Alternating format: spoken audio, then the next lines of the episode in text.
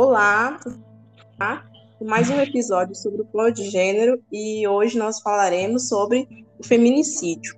O feminicídio, é, ele acontece, é o assassinato de mulheres é, em razão de gênero, ou seja, a mulher é morta por ser mulher. E para conversar com a gente hoje, é, convidamos a Thalia, que vai falar sobre um caso que ocorreu na família dela. Olá, tudo bom, Thalia? Boa tarde, Vânia, tudo bem? Tudo ótimo. Thalia, conta pra gente como que aconteceu isso, com quem que aconteceu é, esse fato na sua família. Então, é, esse fato ocorreu, né, na verdade, uma enorme tragédia na minha família, é, com minha tia, né, minha tia pelo lado paterno, né, ela foi em 2007, em junho de 2007, ela já sofria, já vinha sofrendo agressões físicas, verbais também dentro de casa. E 17 de junho de 2007, ela, é, o marido dela acabou saqueando ela, né? Matou ela dessa forma. E o mais trágico de tudo foi o filho dela, que na época tinha quatro anos, presenciou isso tudo. É, na época a gente era muito novo, não entendia, e tanto que o, os filhos dela não teve um bom é, desenvolvimento na escola, é, tem traumas psicológicos até hoje. Eles também não conseguem falar sobre o assunto porque era muito criança na época e cresceu com isso. É, ela sofria as agressões dentro de casa, os filhos presenciavam. É, meu pai, na época, até conversou com ela para ela separar, né? do ex-marido para eles é, é, dividirem né, a, a guarda né, da, das crianças, porque são três meninos, e ela não aceitava, meio que ela tinha medo, receio até dele fazer alguma coisa com a família. Aí teve um dia que eles tiveram uma briga, uma discussão, ele agrediu ela, a minha avó entrou no meio da discussão, falou para ele separar, ela falou que não, que aquilo era só mais uma briga, que o Fernando, que era o marido dela, não teria coragem de matar ela. No dia do assassinato que é, ocorreu, ele ligou a televisão bem alta, comprou é, pipa para as crianças e falou para eles ir brincar. Nisso, é, ele colocou um facão dentro da geladeira da casa e ela estava arrumando a casa e o Felipe, que era a criança menor, de 4 anos, estava assistindo desenho. E eles estavam lá conversando. É, mais cedo ele já tinha uma discussão que os vizinhos até relatou para a gente quando chegou lá. E foi uma discussão que ele ficou muito é, é nervoso é, é, e ela começou a chorar. E depois disso, mais tarde, ele fez toda uma cena lá na casa, essas coisas que, a gente não consegue nem relatar muito porque não estava presente, né? Mas pelo é, que o pessoal falou, é, ele aumentou a televisão, ela estava limpando a casa, quando ela entrou dentro do, do quarto, isso era uma, uma geladeira antiga que tinha, que deixava ali no quarto de uma dispensa, ele pegou o facão, decepou o pescoço dela e ainda utilizou uns vergalhões que tinham na casa para terminar de, de, de, assassinar ela, né? Aí depois que ele fez tudo isso, ele tomou um copo de uma bebida lá e fez um corte no pulso dele e saiu correndo. Aí o menino, Felipe, pequeno, viu a mãe lá morta no chão, com o quarto cheio de sangue, né? E ela já no chão ficou chorando, gritando, os vizinhos chegou já não tinha como fazer mais nada, ele fugiu.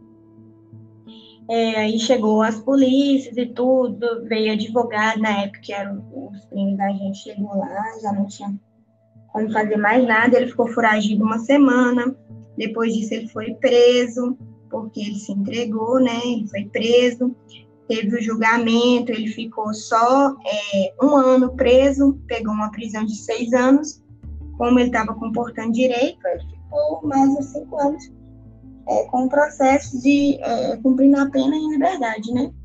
Ou seja, é, é muito frustrante para a gente que é da família falar sobre isso, porque a gente é, é, fala sobre vida, né? E é um caso que geralmente acontece e, e as pessoas ficam por isso aí mesmo, porque a justiça meio que deu uma sentença para ele, ficou por isso mesmo, a família ficou com trauma, é, os filhos não conseguem falar sobre isso hoje, cresceram revoltados, não teve apoio do pai, não teve apoio da família do pai, porque também a criança é, cresce com esse trauma e não consegue é, meio que nem ter contato com o pai depois, ter vínculo, né? Porque não tem nem como. É, a Lei Maria da Penha, ela é, assegura medidas mais drásticas para o agressor, no caso de a pena com mais anos de reclusão. E você me disse que ele pegou apenas um ano, né? E hoje ele está solto? Hoje ele já está solto, já é casado novamente, tem mais filhos. E assim. E os filhos têm contato com ele? Tem algum relacionamento com ele? Não, não tem nenhum tipo de vínculo, nenhum contato. E para você, como que é hoje você vê o Brasil com altos índices de criminalidade contra a mulher, é, o feminicídio, que o Brasil é o quinto país no mundo que tem maior número de feminicídio. Como é para você andar nas ruas, sendo mulher, se relacionar? É, a partir desse momento que aconteceu esse fato na minha família, meio que a gente não se sente mais segura. É, a todo momento a gente pensa que isso pode acontecer se uma pessoa, no caso que você esteja se relacionando, começa a falar com você com um tom é, mais alto, mais agressivo, você já fica pensando, você já começa a lembrar que isso aconteceu na sua família. Porque começou falando alto, é, empurrou, deu um tapa, depois deu um soco, e o final acabou é, é, é assassinando, né? Sim, sim.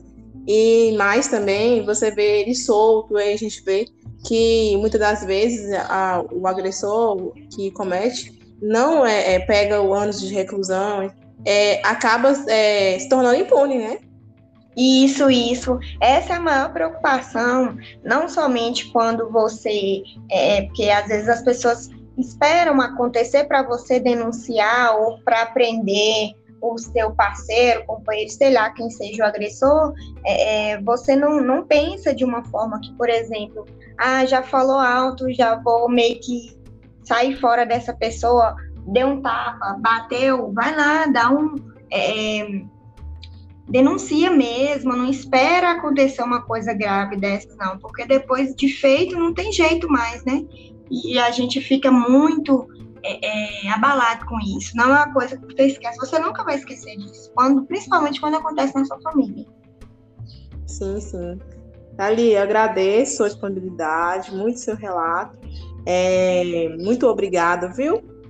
Eu que agradeço, Ivan. Eu espero ter contribuído um pouco aí, né? Falar um pouco, porque assim, já passou um tempinho disso, acho que hoje a gente consegue falar um pouco mais sobre isso. É uma situação constrangedora para a gente estar tá falando. Mas eu espero ter compartilhado um pouco aí é, essa experiência que a gente tem, porque querendo ou não, é uma experiência que a gente acaba tendo na família, né?